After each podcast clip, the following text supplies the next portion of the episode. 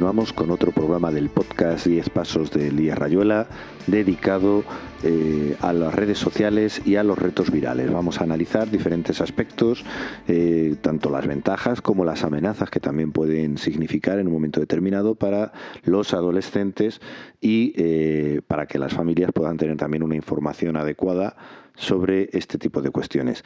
Seguimos contando, gracias a la eh, financiación del sistema ProA Plus, del programa ProA Plus de la Unión Europea, seguimos contando con la colaboración de Manuela García, que está hoy también con nosotros, psicóloga y colaboradora ya habitual este curso, tanto del podcast como, de, como del instituto. Bienvenida. Muchas gracias, Daniel. Buenos días.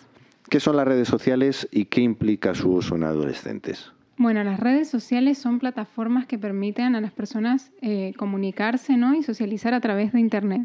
En ellas los usuarios pueden generar contenido, intercambiar información y material propio o ajeno. La llegada de las redes sociales ha generado evidentemente ¿no? un cambio en la manera de relacionarnos de los seres humanos, tanto de los adolescentes como de los adultos. Y su, y su uso es un fenómeno de masas. Hay más del 90% de jóvenes entre 16 y 24 años que las utilizan habitualmente y ya sabemos que principalmente utilizan YouTube, Instagram y TikTok, ¿no? Porque son al final las aplicaciones que tienen más movimiento y sonido, videos cortos, ¿no? Que al final generan que eh, no podamos despegarnos de la pantalla y bueno, para ellos suele ser lo más atractivo, ¿no? A través de videos cortos que pasamos uno tras otro. La, edad en la que están eh, los, chicos y las chicas de los institutos, en la adolescencia, es una edad en la cual ellos eh, están evolucionando, están pasando precisamente de ser niños a convertirse en hombres y mujeres. ¿Qué lugar ocupa o qué, percepción hay ahora mismo desde el punto de vista psicológico? ¿Qué lugar ocupan las redes sociales en la socialización y la identidad de un adolescente? Bueno, este es un aspecto que no se suele comentar mucho, ¿no? Pero al final las redes sociales permiten expresar ¿no? nuestra identidad personal a través de la creación de un perfil y es en este periodo donde nos estamos eh, desarrollando nuestra, nuestra identidad, ¿no? Al final que eh, las redes sociales son un medio más por el que actualmente los chicos están eh, utilizando ¿no? para expresarse y para ir probando ¿no? cómo, cómo es la puesta en práctica de su identidad en, en la red, ¿no? Y también eh, allí conectan con un grupo de pertenencia, ¿no? Al final sus amigos no van a estar solo ya en, la escuela o, en las actividades extraescolares que hayan de vez en cuando, sino también a diario a través de las redes sociales, por lo que eh, no hacer uso de ellas muchas veces les puede llevar a sentirse excluidos, por lo cual allí es cuando nos debemos eh, plantear si su prohibición es lo más adecuado o no, porque muchas veces el miedo es lo que nos lleva a decir, vale, eh, vamos a, evitar o vamos a prohibir a los chicos que usen las redes sociales, pero es verdad que sobre todo a partir de los 14 años, pues bueno, al final el chico que no, que no tiene una red social o que no está ahí, eh, siente que se pierden muchas cosas que comparten sus compañeros o sus amigos. También es verdad que eh, las redes sociales son útiles para conectar con personas o con páginas o con grupos que tengan intereses similares. Y esto muchas veces puede generar una sensación de red segura, ¿no? En la que tocar ciertos temas o abordar ciertos temas que en la vida real o fuera de Internet eh, no son tan habituales o no nos sentimos tan cómodos para, comentar. Entonces, bueno, también ¿no? hay riesgos que llamamos a ver asociados, pero estos son eh, los factores que hacen que sea importante hoy en día para los chicos eh, las redes sociales en base a esto que hablamos de su identidad y de la socialización con su grupo de pertenencia. Claro, como estabas diciendo, al fin y al cabo, eh, todos esos, procesos de socialización que eh, antiguamente se realizaban de una forma más directa y evidentemente presencial, ahora muchos de ellos se están llevando a cabo y se están desarrollando más en ese mundo virtual. Eh, como todo hemos ido hablando estos días, al final tiene sus ventajas, pero también tiene sus inconvenientes y sus riesgos, y especialmente cuando estamos hablando de personas todavía en formación, que todavía no tienen hecha completada eh, el desarrollo de su personalidad ni, ni, y que probablemente incluso la percepción del riesgo puede estar eh, reducida todavía precisamente porque no se han tenido que enfrentar a situaciones, muchos de ellos la, y de ellas realmente complicadas. ¿no? ¿Cuáles son esos riesgos y las consecuencias? consecuencias asociadas a un mal uso de las redes sociales? Bueno, en primer lugar, debemos tener en cuenta que si bien conocemos TikTok, Instagram, ¿no? las que ya hemos mencionado, hay muchas plataformas, foros o videojuegos, como hablábamos en el episodio pasado, donde eh, hay un chat ¿no? y donde podemos crear un usuario y comunicarnos con otros. Por lo tanto, a la hora de pensar en qué plataformas o en qué redes sociales están eh, los adolescentes a los que acompañamos, tenemos que tener en cuenta que pueden haber muchas que desconozcamos o que no estuviéramos teniendo en cuenta anteriormente. También eh, es importante ¿no? tener en cuenta que en ellas, en todas ellas, todas las que hemos mencionado, eh, pueden relacionarse tanto con conocidos como con desconocidos. Y esos desconocidos pueden tener perfiles falsos, incluso pueden creer que están contactando con un amigo y que haya una suplantación de identidad. Entonces, este es uno de los riesgos que debemos tener en cuenta, hablarles a los chicos, ¿no?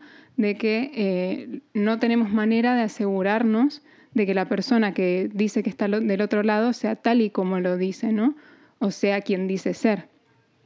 Y luego, lamentablemente, puede ser un medio utilizado ¿no? para realizar ciberbullying, un fenómeno del que hablamos también en episodios anteriores, ya que muchas veces el anonimato ¿no? y la no interacción cara a cara pueden facilitar que las personas digan cosas eh, que lastimen a otros y, que sea difícil luego eh, encontrar al responsable ¿no? o intervenir en estos casos. También eh, tenemos que tener en cuenta que el uso no supervisado e inadecuado es un riesgo a la hora de generar una dependencia más tarde, ¿no? Porque al final el, efecto placentero, el efecto de refuerzo que genera recibir un me gusta en una red social, al final va reforzando la, conducta de subir contenido a la red y de querer tener ese, ese refuerzo o ese feedback de los otros, lo que nos puede llevar a situaciones en las que las personas sientan ansiedad cuando no eh, están recibiendo ese feedback que esperan eh, con un me gusta o con un comentario, con alguien que lo comparta o con alguien que me diga cosas que, quiero, que quiero escuchar, ¿no? Y también otro fenómeno que se da en torno a esto es el miedo a perdernos algo, ¿no?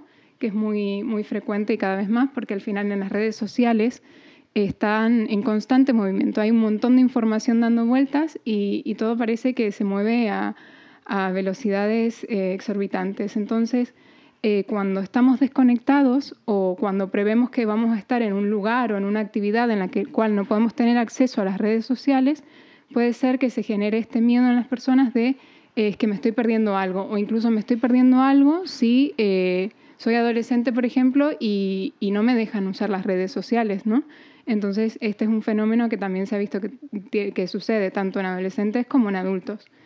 Y de, los casos más graves que se pueden derivar del mal uso, pues podemos encontrar niveles altos de ansiedad, como dijimos, obsesión por la imagen corporal, porque al final hay un montón de estereotipos que se ponen en, en práctica ¿no? en las redes sociales, un montón de imágenes que no sabemos de dónde proceden, si son reales o no.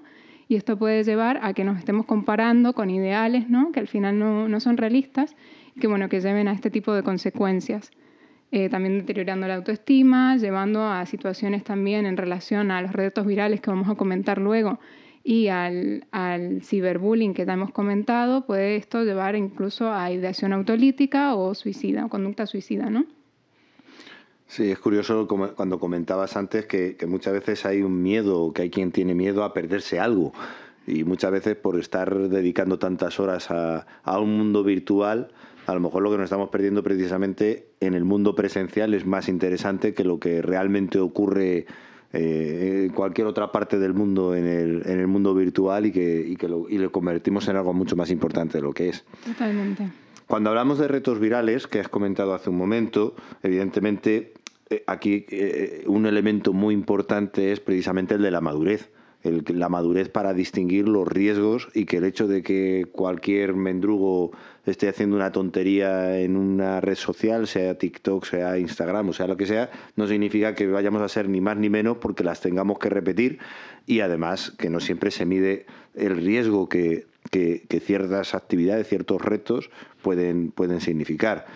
Eh, ¿Puedes explicar un poco en qué consisten los, retos virales y dar algunas recomendaciones que puedan seguir los chicos, las chicas y, las familias también a la hora de, abordar cuando se producen retos o cuando los chavales tienen la, eh, el interés por poner en práctica esos retos que está proponiendo Vete saber quién en Internet. Efectivamente, Daniel, al final eh, lo que falta aquí ¿no? es un poco de una visión de crítica, de analizar qué es lo que estamos viendo. Al final los retos virales son propuestas de acción que se realizan ¿no? desde las redes sociales, se viralizan, se comparten en Internet a través de estas plataformas y que son un fenómeno ¿no? que han ganado popularidad durante la pandemia como forma de entretenimiento y de desafiar a otros. Si, recuerdan algunas personas que quizás lo han visto, esto que el reto del papel higiénico, que estaban eh, como, como si jugaran con una pelota de fútbol, pero con un rollo de papel higiénico, y estaba todo el mundo en sus casas haciendo el desafío. Y hay millones, hay desde los que pueden promover causas solidarias, que ahí sería un uso positivo ¿no? de la viralización de un contenido, hasta los que pueden poner en peligro eh, a los participantes que, lo, que los llevan a cabo. Y muchos de estos retos en inicio pueden estar generados a través de vídeos que han sido modificados y que no son reales. No solo que pueden tener una intención maliciosa, sino que también es que ya de por sí la persona que se plantea que está haciendo algo no lo está haciendo e incita a los demás eh, a veces como, ¿no? como un intento de eh, retar a ver quién es más fuerte, quién puede más, quién sabe más, ¿no? Y esto al final es lo que lleva a muchas personas a hacer cosas que incluso teman por, por una moda, ¿no? O por algo que, que, se supone que debemos hacer todos, porque es lo que, lo que va. Entonces es importante que, bueno, que los padres que, o los educadores que acompañan a adolescentes estén informados sobre estos retos, ¿no? que sepamos qué es lo que, lo que se está haciendo y que nos involucremos en la actividad en línea. Ya vamos a hablar luego de las recomendaciones generales para supervisar el acceso a las redes sociales que tenemos que tener en cuenta también para los retos virales. Tenemos que enseñarles a evaluar las consecuencias y los riesgos asociados. ¿no? El famoso, eh, si alguien te dice que te tires de un puente, te vas a tirar de un puente. Bueno, el, el aplicar eso, ¿no? No, y, y, por ejemplo, nadie nos plantearíamos que un chaval no pudiera utilizar un cuchillo a la hora de comer, pero todos nos extrañaríamos si fuera siempre con un cuchillo en la mano. Pues esto es, al fin y al cabo, el cuchillo es una herramienta. Eh, pues lo mismo pasa con las redes sociales. Pueden ser una herramienta para que un chaval que le gusta o una chavala que le gusta un tema concreto pues pueda investigarlo, incluso pueda efectivamente eh, acceder a poder tener comunicaciones con personas que no son que no son del entorno que no habría podido conocer de otra manera, pero que les interesen los mismos temas y demás. El problema es cuando ya se convierte en algo de lo que dependes, en lo que tienes que estar continuamente algo irreal de alguna manera, ¿no? ¿Qué recomendaciones nos puedes dar para supervisar por parte de los padres y las madres eh, el, acceso a las redes sociales? Bueno, en primer lugar, eh, tenemos que tener en cuenta que, haya, que cumplan con las edades recomendadas para crear perfiles, ¿no? Y siempre estar atentos al uso eh, sin nuestro conocimiento que puede darse. Es importante conocer que en España, según la Ley de Protección de Datos, la edad mínima para acceder a las redes sociales es de 14 años y el registro está prohibido para las personas que no poseen el consentimiento previo de sus padres o de sus tutores. Por lo tanto, es muy importante limitar el acceso a los menores de 14 años y supervisar y acompañar en el acceso mínimo hasta los, eh, desde los 16 a los 18 años, ¿no? incluso teniendo en cuenta la autonomía desarrollada según el caso del chico, ¿no? para el control de los tiempos que pasen en las redes sociales, para la selección de sus contactos, además de la información que comparten y la información que consumen.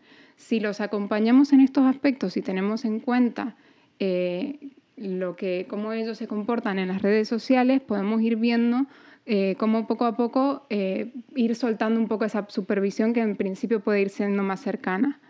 Ahora, ¿cómo supervisamos? Leyendo con ellos las condiciones de privacidad ¿no? de cada aplicación que no se suele hacer y que lo debemos tener en cuenta también teniéndole eh, la consideración de explicarles el uso adecuado y los riesgos que conlleva eh, incumplir esas pautas de uso. Luego establecer eh, reglas, reglas ¿no? en casa de cuándo son los momentos, establecer pautas horarias, haciendo uso de apps de control parental como el Family Link. Hemos hablado de esto también en episodios anteriores, ¿no? qué herramientas podemos usar para cuando no estamos presentes eh, restringir ciertos accesos ¿no? a contenido que no queremos que, esté disponible para ellos. y revisando periódicamente los perfiles para asegurar que no haya cuentas adicionales, ya que esto también suele ser muy habitual. Al final, eh, se trata un poco de que les expliquemos a los chicos que eh, las maneras de que nosotros vamos a supervisar ese comportamiento van a ser las mismas que fuera de la línea, fuera de Internet. Si nosotros en la vida diaria estamos pendientes de con qué personas quedan, qué actividades hacen y en qué horarios eh, entran y salen de casa y, con quién van acompañados, pues va a pasar lo mismo con Internet. No tenemos, eh, miedo no tenemos que tener miedo allí de eh, querer saber quiénes son sus contactos ¿no? y con quiénes hablan. Al final parece todo bastante coherente y bastante, bastante lógico. Y una vez que han accedido a las redes sociales, se entiende que preferiblemente o debería ser con la edad ya recomendada por la propia ley de protección de datos, como bien decías. Eh, ¿Qué recomendaciones podemos hacer para asegurar un uso adecuado, no solamente el acceso, sino ya un uso adecuado y que realmente mm, los chicos y las chicas aprovechen las oportunidades que las redes sociales eh, permiten ofrecer y que ofrecen, pero sin que se conviertan en un problema a largo plazo? Bueno, como bien decías, Daniel, al final eh, tenemos el aspecto negativo, ¿no? El, riesgo y también las posibilidades. Y al final eh, son una, gran opción para eh, evitar ¿no? el, estigmatizar al que, al que usa o al que hace qué, ¿no? Y empezar a um, mostrar opciones de que ellos pueden mostrar sus valores, lo bueno de sí mismos en las redes sociales, ¿no? pueden eh, ser creativos, pueden publicar ideas, pueden publicar trabajos o planes. Entonces incluso les podemos motivar a que eh, se junten con amigos y hagan planes y fomenten, por ejemplo, si hablamos de retos virales, eh, hagamos un reto solidario, ¿no? generemos un reto solidario con nuestros amigos o en la escuela, ¿no? Esa sería una buena opción para, ya que si van, van a involucrarse en la participación de retos, pues hacer algunos que fomenten valores ¿no? positivos. Luego, evitar de difundir el contenido que ridiculice o exponga a terceros. Esto lo tenemos que mostrar con el ejemplo, ¿no? Eh, porque muchas veces eh, los típicos memes, ¿no? O los emojis o las cosas que podemos utilizar los adultos inclusive, conllevan que hay una imagen de una persona que existe en la vida real y que nos estamos riendo de esa persona. Entonces tenemos que evitar hacerlo nosotros y explicarles a ellos que tienen que tener empatía con esas personas que pueden no conocer y que están compartiendo contenido ¿no? de, esas personas. Eso yo creo que implica un buen uso de las redes sociales. También que las pueden utilizar para conocer el trabajo de personas inspiradoras, ¿no? de las que aprender e imitar eh, sus comportamientos que pueden llegar a ser ejemplares, eh, seguir perfiles de universidades, entidades o clubes deportivos, organismos como la policía, los ayuntamientos, que facilitan información y material útil e interesante. ¿no? También este es un medio para informarnos. Es verdad que eh, muchas veces eh, antes estábamos acostumbrados a solo leer el diario y la tele. Entonces teníamos como fuentes de información que eran siempre las mismas, siempre tenemos la misma perspectiva. Hoy en día tenemos la posibilidad de informarnos por muchos medios. Hay que tener en cuenta que debemos eh, tener cuidado de, dónde sale esa información, ¿no? Si es alguien que, que esté formado en el tema, pero tenemos la posibilidad de aprender o de informarnos de muchas y diversas fuentes y eso yo creo que también es una posibilidad. También compartir tiempo con ellos en redes sociales para mostrarles y comunicarles los, los riesgos y también modelar esos usos saludables de los que hablábamos y fomentar las relaciones en redes sociales con personas que les aporten cosas positivas, siempre eh, ¿no? priorizando que sean personas conocidas de ellos y cercanas, de sus mismas edades, y eh, ayudar a, crearles, a crear ese contenido de calidad, ¿no? que cuidan mucho lo que ponen en Internet porque sabemos que una vez que está allí es muy difícil borrarlo. Y también ofrecerles, ¿no? por último, eh, el apoyo emocional del que venimos hablando en, los diversos episodios, esos espacios para los que él, ellos y ellas eh, puedan comentar si tienen alguna preocupación eh, que haya surgido en el uso, ¿no? Y no culpabilizarlos, no juzgarlos, sino intentar acompañarlos también desde ahí. Al final, un poco un resumen de todo lo que, de lo que has comentado es que el tratar las redes sociales como tratamos la realidad misma. Es decir, no pensar que algo porque esté detrás de una pantalla o eh, detrás de un pequeño aparato va a tener menos riesgos que, que la realidad. Si la realidad nos preocuparía que hablara con personas desconocidas, pues nos tiene que preocupar exactamente igual que en una red social puedan estar hablando con personas desconocidas y que puedan intentar manipularles. Si nos preocupa que nuestro hijo o nuestra hija en un momento determinado no sepa gestionar un conflicto en la vida real, pues evidentemente si dejamos que gestione conflictos encima en el ámbito virtual a través del WhatsApp o cualquier otro tipo de red o similar, pues no tenemos ninguna garantía de que lo vaya a hacer en condiciones o que lo vaya a hacer bien y que no vaya a generar más problemas del que ya había. Entonces, todo eso eh, creo que es un poco la reflexión que tenemos que hacer las familias y que tienen que hacerlo, tenemos que hacer los padres y las madres un poco a la hora de enfocar cómo nuestros hijos utilizan todos estos nuevos medios. Totalmente de acuerdo, Daniel. Pues nada, hasta aquí. Muchas gracias por eh, haber abordado de nuevo otro tema relacionado, en este caso, con, el uso de Internet y concretamente las redes sociales. Y muchas gracias de nuevo por tu colaboración. Muchas gracias por el espacio.